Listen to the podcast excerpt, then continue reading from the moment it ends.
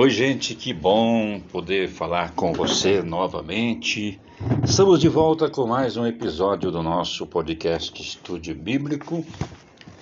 Eu sou Marcos Silveira, convido você apoie o nosso podcast fazendo uma doação para Pix 96 54 2100. Você também pode dar o seu apoio moral comentando, divulgando para os seus amigos, compartilhando com a sua família os episódios, os temas, os assuntos comentados aqui. Posso contar com você? Muito obrigado pela sua compreensão e também pela sua colaboração. Você pode enviar-nos enquetes, perguntas para o WhatsApp 980 448 900 ou também adicionar o nosso contato aí ao seu grupo de amigos no WhatsApp. Como podemos saber sobre Jesus? Esse é um podcast cristão para cristãos e para não cristãos também. Nós temos aqui um material didático a compartilhar com você com a permissão da Escola Mundial de Missões. Você pode consultar mais, aprender mais sobre este tema em www.biblecourses.com. Vamos falar sobre como saber sobre sobre Jesus.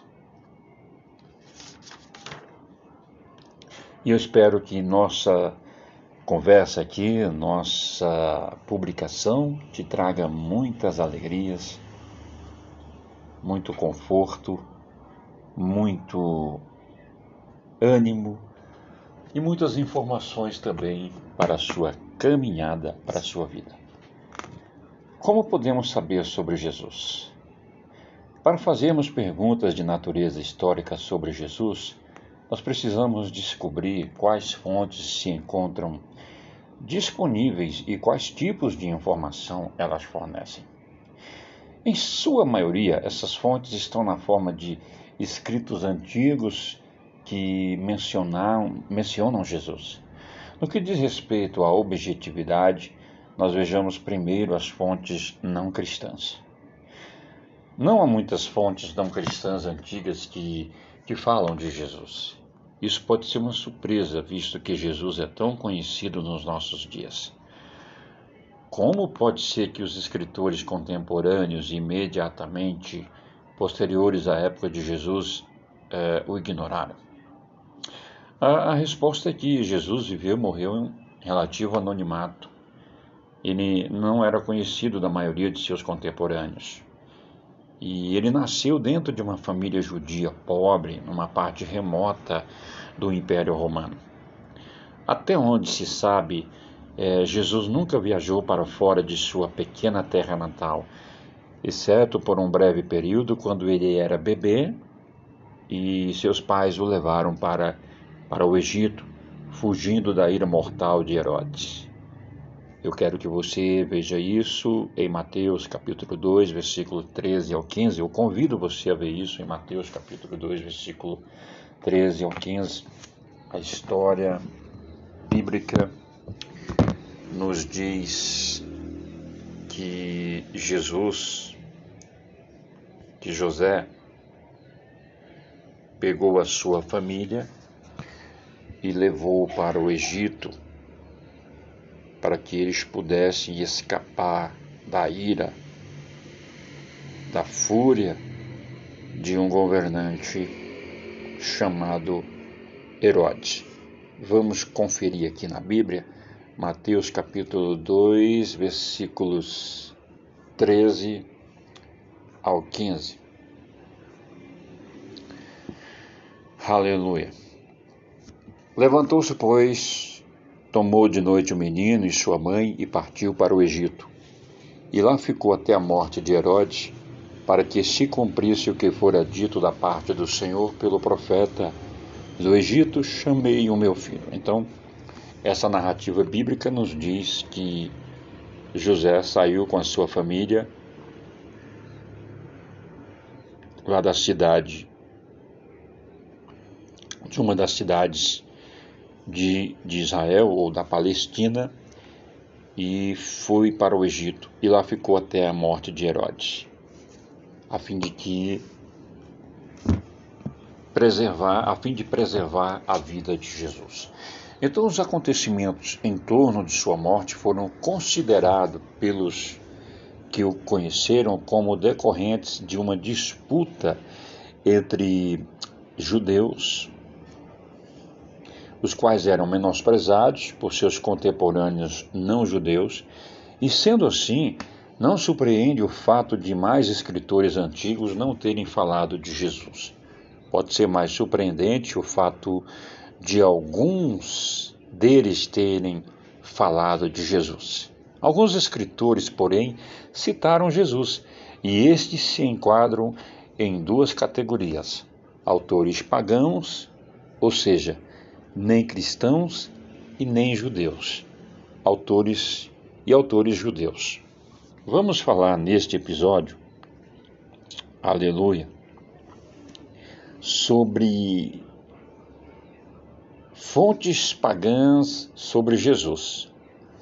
Por exemplo, Tácito foi um historiador romano do começo do segundo século depois de Cristo. Lá por volta do ano 115 depois de Cristo, ele escreveu o seguinte sobre o grande incêndio ocorrido em Roma no ano 64 depois de Cristo, e segundo boatos teria sido encomendado pelo próprio imperador Nero. E este relato diz o seguinte: Mas todos os esforços humanos, todos os presentes generosos do imperador e as propiciações dos deuses não baniram a sinistra crença de que a conflagração foi o resultado de uma ordem. Consequentemente, para se livrar do relato, Nero imputou a culpa e infringiu as mais requintadas torturas numa classe odiada por suas abominações ou flagília, chamada de cristãos, pelo populacho Cristos, do qual se originou esse nome sofreu a extrema pena durante o reinado de Tibério nas mãos é, de um dos nossos procuradores, Pôncio Pilatos, e a acusação mais perniciosa até agora constatada, que se propagou não só na Judéia, a primeira fonte da crueldade, mas até em Roma, onde todas as coisas hediondas e vergonhosas de todas as partes do mundo encontram seu, seu centro e se tornam populares. Consequentemente, ordenou-se a prisão de todos os declarados culpados. Você pode ver isso em Anais de Tácito, página 15, e obter maiores detalhes sobre essa narrativa. Tácito não era simpatizante do cristianismo, e por isso nós não podemos acusá-lo de parcialidade em favor de Jesus e seus seguidores. Apesar disso, suas afirmações corroboram algumas informações sobre Jesus dadas no Novo Testamento. Uma é que ele era chamado de Christos, Cristo em latim, e que ele foi executado durante o reinado de Tibério Vamos ler Lucas capítulo 3, versículo 1. Lucas capítulo 3, versículo 1. Glória a Deus. E que o seu executor foi foi Pôncio Pilatos. Então, governador da Judéia, como também diz o Novo Testamento. Suetônio foi outro historiador romano que viveu entre o fim do primeiro século e o começo do segundo século. Ele não falou muito de Jesus, mas mencionou-o numa. Aleluia. Numa nota a respeito de um edito publicado por volta de 49 depois de Cristo pelo imperador Cláudio. Visto que os judeus constantemente causaram confusões por instigação de Crestos, Cláudio os expulsou de Roma. O nome Crestos é oriundo da palavra grega Crestos, que significa gentil, amoroso, e aparentemente um mal entendido de Suetônio com o título dado a Jesus, Cristo. Cristos, equivalente do termo hebraico Mashiach, o ungido, o Messias. Existe a possibilidade de Suetônio estar se referindo a conflitos entre romanos, judeus romanos e cristãos judeus, que ele entendia terem sido instigados pelo próprio Crestos. Os romanos pouco se preocupavam com as disputas internas entre os judeus, e mesmo quando tentavam descobrir o que se passava, geralmente eles se confundiam. Vamos ver, você pode ver também é, Atos, capítulo 23, versículo 26 ao 30, Atos 25, versículos 13 ao 22. Embora Suetônio não tenha falado muito, ele de fato revelou estar ciente de Jesus. Embora não tendo uma ideia clara de quem ele realmente era, mas ele tinha a ciência de que Jesus existiu. Glória a Deus. Outra fonte pagã é ainda mais interessante. No ano 112 depois de Cristo, Plínio, o governador romano da província de Bitínia, escreveu uma carta ao imperador Trajano, perguntando como deveria proceder com pessoas é, acusadas de serem cristãos ou cristãs. E a essa altura da história, o cristianismo era uma religião ilegal em grande parte porque os cristãos se recusavam a sacrificar para a imagem do imperador. Deveria caçá-los, instaurando um processo pela acusação ou lidar com a questão somente se eles fossem levados até eles e acusados formalmente. Nós temos o registro da resposta de Trajano, incluindo Plínio, instruindo Plínio a tomar o segundo curso. Um trecho da longa carta de Plínio é de particular interesse.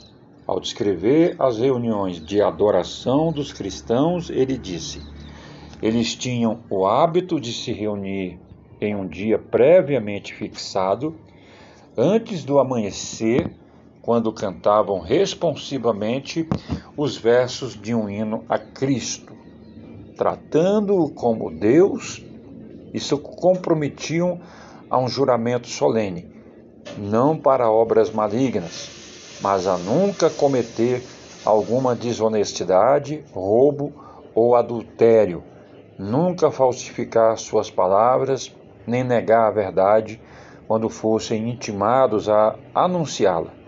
Depois disso, era costume se separarem e depois se reunirem de novo para a partilha de alimento mas um tipo de alimento comum e inocente.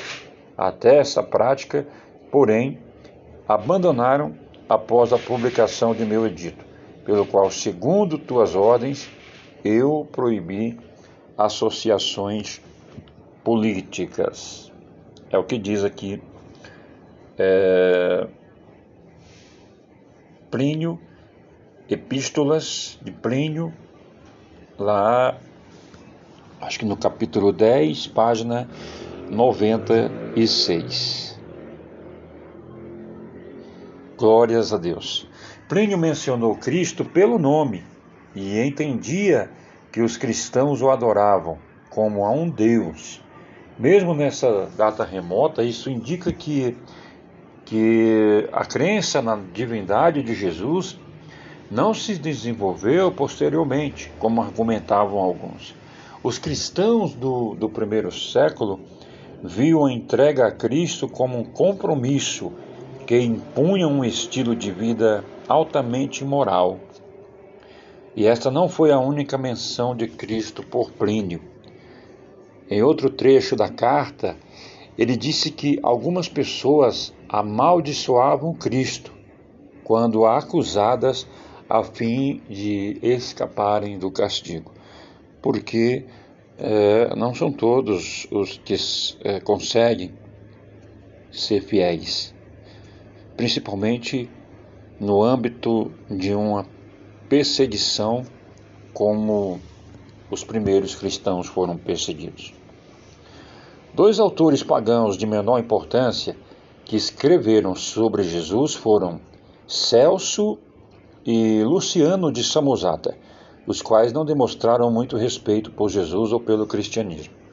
A obra de Celso, Discurso Verdadeiro, anote aí, Discurso Verdadeiro, 177, na página 177, que viveu de 177 é, a 78 depois de Cristo, é conhecida por ser citada nos escritos de Orígenes. Orígenes foi um apologista cristão do terceiro século. Segundo Orígenes, Celso inventou uma conversa entre um judeu e Jesus em que o judeu alegava que Jesus não nascera de uma virgem, como afirmam os evangelhos de Mateus e Lucas, mas que Maria era uma adúltera que se engravidou de um soldado chamado Pantera. E esse nome é provavelmente um trocadilho com a palavra grega para virgem, Partenos. Celso também alegou que Jesus estudou mágica no Egito. Que loucura, hein? Que coisa louca. O Senhor Deus sendo atribuído ao Senhor Jesus, o Filho de Deus, é, estudar mágica no Egito. Uma grande, uma grande mentira, sem, sem dúvida alguma. Retornando depois à Palestina e proclamando-se um, um Deus. Esse Celso era uma piada, hein? Uma verdadeira piada, uma comédia, como, como diríamos ou dizemos nós, uma comédia. Luciano, que viveu por volta de 115, eh, do ano 115 a 200 depois de Cristo, disse que os cristãos reverenciavam Jesus como Deus e depois fez uma referência deturpada ao homem que foi crucificado na Palestina por ter introduzido esse novo culto no mundo. É, portanto, é, para vocês aí, ouvintes, saberem que não é de hoje que há os inimigos da cruz de Cristo. E é obscuro se Luciano pensava ou não que Jesus era esse homem crucificado embora seja óbvio que nem Celso e nem Luciano se importavam muito com o cristianismo ou com Jesus, seus escritos pelo, pelo menos testificam que ele viveu, que criam em seu nascimento virginal e que ele foi crucificado. E é, e é verdade. Jesus viveu, ressuscitou e está vivo. E voltará para buscar a igreja, para buscar os fiéis. Promessas que ele fez e que se cumprirão com certeza. Você pode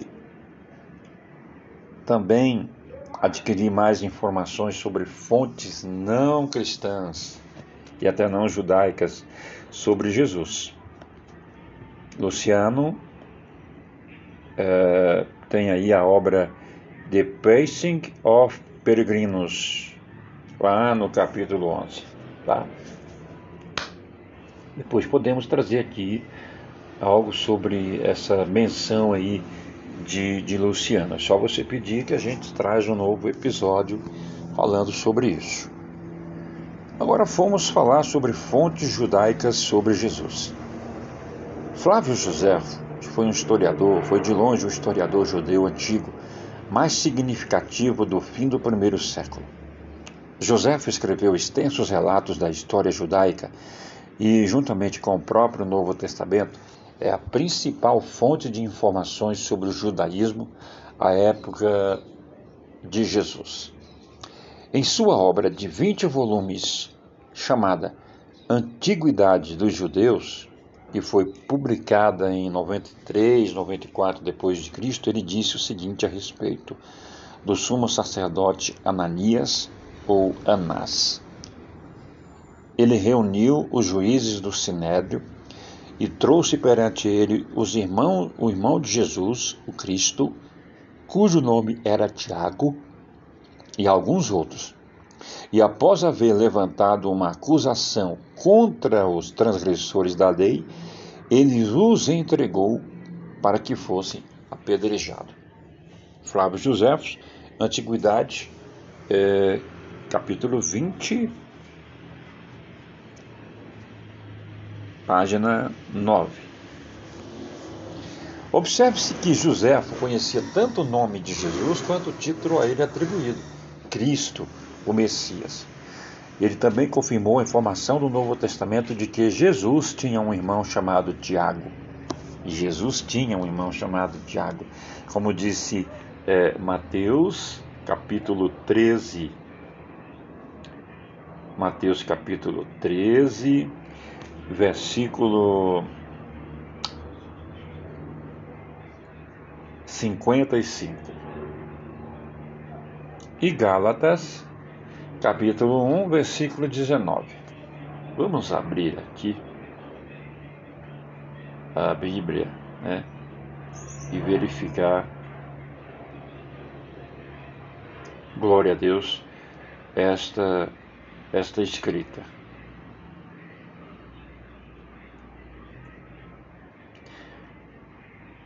Vamos ver se o Kindle abre aqui.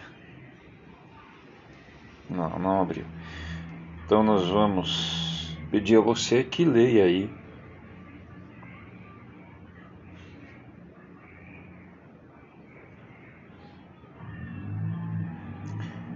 Em seu exemplar da Bíblia. Ah, tá. Encontrei aqui. Vamos então é ler Mateus capítulo 55. Mateus 13, versículo 55. Calma aí que eu já vou achar para ler para você. Mateus 13, versículo 55, que diz aqui: Não é este o filho do carpinteiro? E não se chama sua mãe Maria? E seus irmãos Tiago, José, Simão e Judas? É, uma segunda referência a Jesus na obra de Joséfo é ainda mais controversa. Por esse tempo viveu ali Jesus, um homem sábio, sábio, se de fato deve-se chamá-lo de homem, pois ele operou grandes façanhas e era mestre de muitas pessoas que aceitaram a verdade alegremente. Olha aqui Joséfo diz que Jesus era um homem sábio e se de fato deve chamá-lo de homem. E ainda diz que muitas pessoas seguiam a Jesus, que aceitaram a verdade, pois Jesus diz: Eu sou o caminho, a verdade e a vida, e ninguém vem ao Pai senão por mim. E esses cristãos aceitaram a verdade alegremente. E que ele ganhou muitos judeus e muitos gregos. Ele era o Messias quando Pilatos condenou a crucificação após ouvir homens de mais alta posição entre nós acusá-lo, diz Joséfo. Os homens que inicialmente o amaram não perderam o afeto por ele. Que coisa linda, que coisa maravilhosa. Não perca o afeto por Jesus. Oh, aleluia. Não perdeu o afeto por Jesus. Não importa quão intensa seja a perseguição e nem o formato dessa perseguição. Então, é, aqueles que haviam sido seus discípulos não deixaram de segui-lo, diz José. Ao terceiro dia, ele apareceu a eles restaurado à vida, pois os profetas de Deus haviam profetizado essas e outras maravilhas incontáveis sobre eles. De fato, é a ressurreição de Jesus é a maior de todas as maravilhas que ele já operou. E a tribo dos cristãos, assim chamada em sua homenagem, ainda não desapareceu até os dias de hoje. Até os dias de hoje, uh, os dias em que foi escrito esta menção aí feita por Joséfo. E até os dias de hoje. Eu sigo Jesus, eu acredito que você que está me ouvindo também segue Jesus. E é bom demais seguir a Jesus. Deixa aí no WhatsApp 980-448-900 sobre a sua experiência de vida com Jesus. Já que você está me ouvindo, eu também gostaria de ouvir você. O que torna essa passagem controversa é a alegação aberta de que Jesus era mais do que um homem e que ele era o Messias de Israel, ressurgido dos mortos. O problema é que Joséfo, não sendo cristão, provavelmente não cria nisso. E o que temos aqui é provavelmente um texto legítimo de Joséfo em que ele mencionou Jesus, mas que foi reelaborado por um editor cristão. Leia a passagem novamente e deixe de fora as partes evidentemente cristãs. E provavelmente terá uma representação mais acurada do que Joséfo escreveu. O que é importante, porém, é que Joséfo, mesmo sendo um incrédulo, confirmou muitos fatos sobre Jesus que também são afirmados lá nos evangelhos. Que Jesus era um mestre, que ele tinha seguidores judeus e gentios, que ele foi executado por Pilatos por sugestão de líderes judeus e que ele foi crucificado. Joséfo também confirmou que os seguidores de Cristo eram um grupo distinto, reconhecido dentro do judaísmo e eram chamados cristãos. Isto constitui uma riqueza de informações. Vou fazer menção aqui de Mateus capítulo 27, versículo 1 e 2. Mateus 27, versículo 1 e 2. Acompanhe esta leitura aí na sua Bíblia. O que diz Mateus 27, 1 e 2?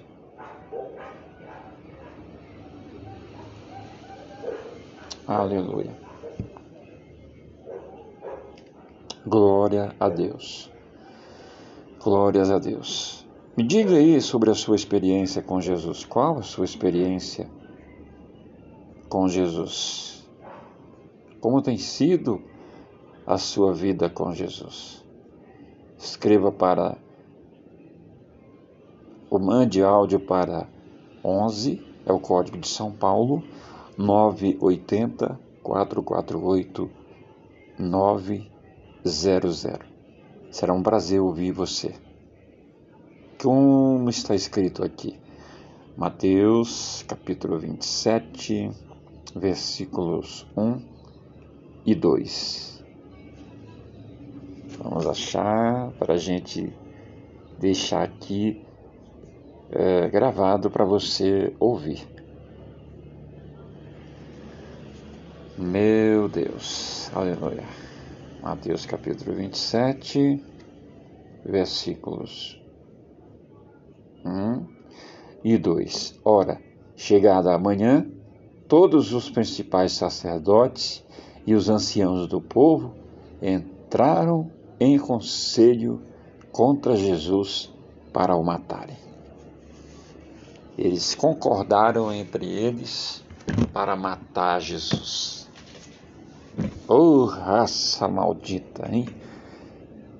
Esses sacerdotes que entraram em conselho para matar Jesus.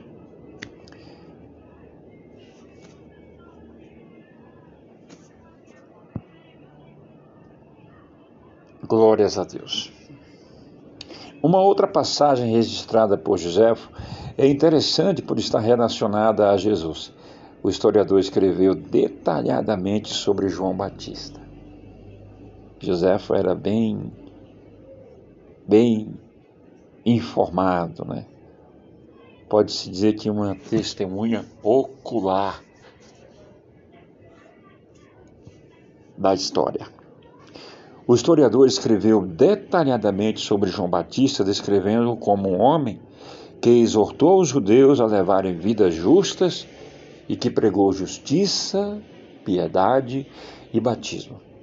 Ele observou que, por causa de sua influência sobre o povo, João foi, foi temido por Herodes Antipas. Você pode ver Marcos capítulo 6, versículos 19 e 20. E o qual, por fim, mandou prendê-lo e executá-lo.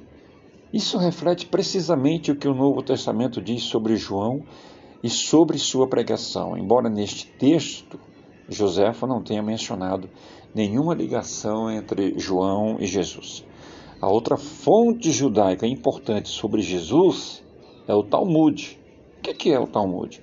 O Talmud é uma coleção de escritos, data do quinto e sexto século Anno Domini, embora muitas das regras e comentários de rabinos nela contidos foram escritos um século antes ou mais, Inúmeras referências a Jesus o reconhecem como um operador de milagres, mas a alegação comum é que ele era um mágico, um ilusionista. Nada no Talmud nega que Jesus tenha existido ou que ele tenha operado milagres. Mas os seus escritores, os escritores do Talmud, negaram que Deus era a fonte do seu poder. É, como sempre houve, haverá aqueles que são inimigos de Jesus e também inimigos da cruz.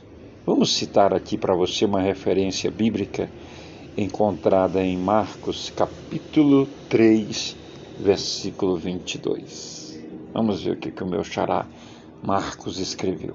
Marcos 3, versículo 22 diz assim: E maravilhavam-se da sua doutrina, porque os ensinava, os ensinava como tendo autoridade e não como os escribas. E Jesus é maravilhoso, a doutrina de Jesus é maravilhosa.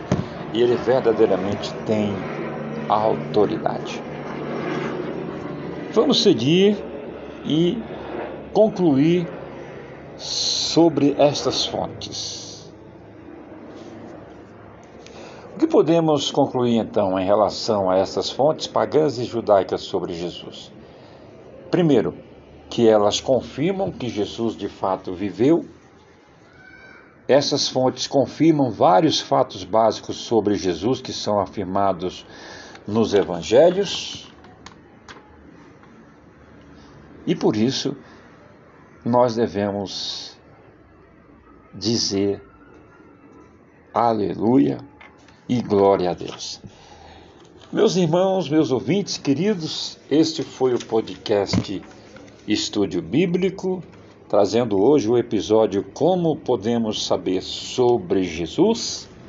E no próximo episódio nós vamos continuar como saber sobre Jesus. Só que desta vez falaremos sobre o que é possível saber sobre Jesus através dos evangelhos e o que é possível saber pelo restante do Novo Testamento e perguntar: é possível confiar nessas fontes? O que, que você diz? É possível confiar nos evangelhos, nas cartas apostólicas, nas epístolas pastorais? O que, que você me fala? Mande a sua seu comentário, deixe o seu comentário. Você pode deixar lá no, no, no meu Instagram, Marcos631 Silveira.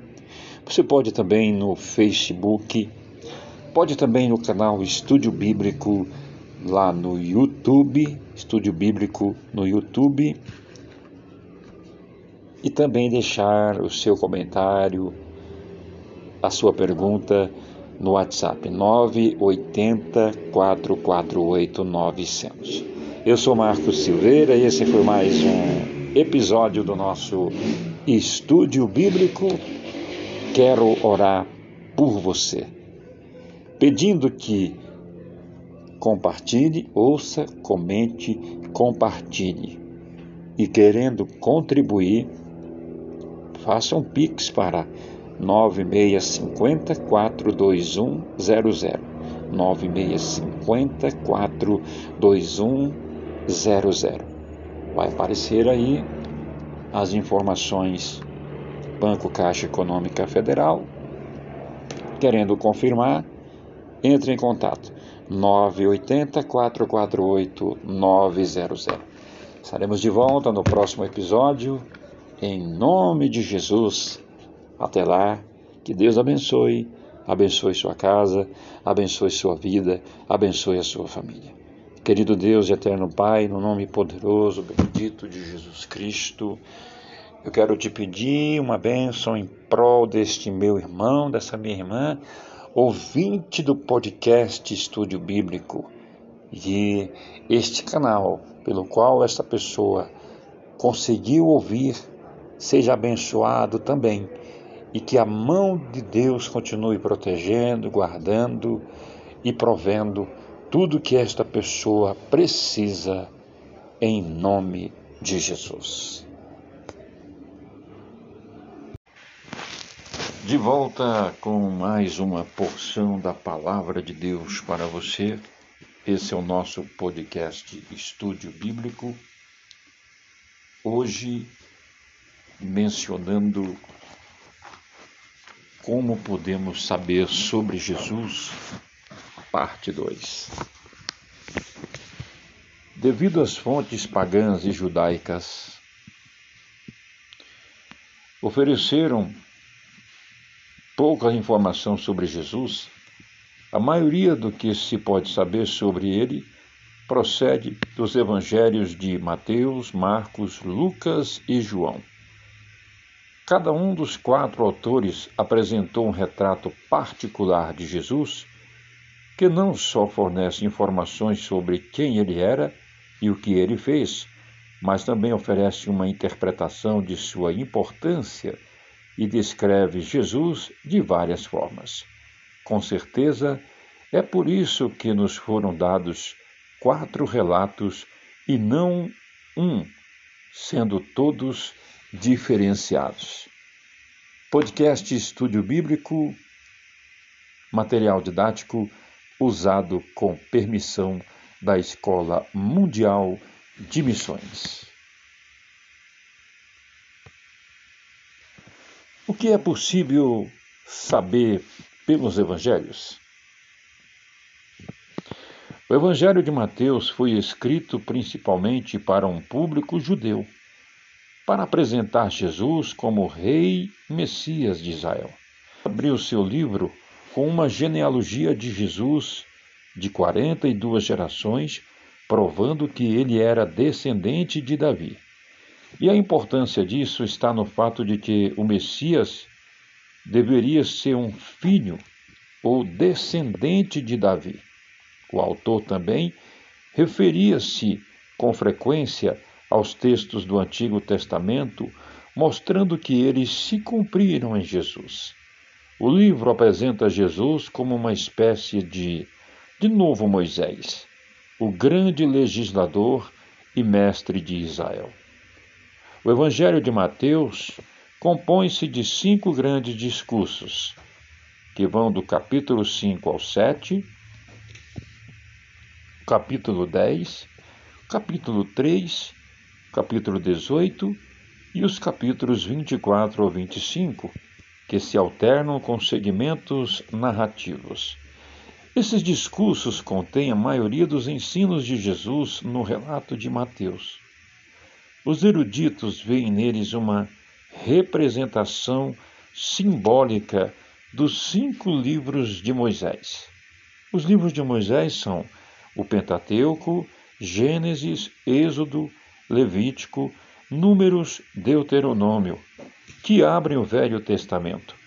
Assim como Moisés subiu ao Monte Sinai para receber a lei da mão de Deus, Jesus subiu uma montanha para pronunciar o seu sermão do monte. Capítulos 5 ao 7, o qual contém muito material referente à lei de Moisés.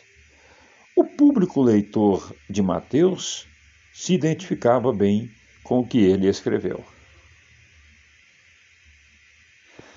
Marcos é o relato de Marcos, por outro lado, tem aparentemente a intenção de atingir, sobretudo, o público gentil, não judeu. Diferente de Mateus, quando Marcos usa termos judaicos ou se refere a costumes judaicos, ele sempre os define ou os explica, pressupondo pressupondo que seus leitores não saberão do que ele está falando sem essa explicação. Veja, por exemplo, Marcos capítulo 7, versículos do 1 ao 4 e o versículo 11. Por que os romanos se impressionavam especialmente com poder? Marcos apresenta Jesus como Filho de Deus, poderoso e operador de milagres. Ele usa o título Filho de Deus logo no primeiro versículo do seu relato. Próximo ao fim do relato, ele registra que um romano encarregado da crucificação disse: Verdadeiramente, este homem era o Filho de Deus. É o que está escrito em Mateus capítulo 15, versículo 39. Todo o restante do, do miolo do livro tem o objetivo de preconizar essa ideia. Onde Mateus apresenta porções significativas do ensino de Jesus, Marcos concentra-se em suas ações, registrando 17 milagres e somente quatro parábolas. Ao manter essa ênfase, Marcos registrou muitas ocasiões em que Jesus expulsou espíritos malignos. O primeiro milagre que ele registrou é desse tipo. Marcos capítulo 1, versículos 23 ao 26. Para intensificar o aspecto de ação em seu evangelho, Marcos usou a palavra eutos mais de 40 vezes, e ela é geralmente traduzida por logo, mas em alguns contextos é melhor traduzida por imediatamente.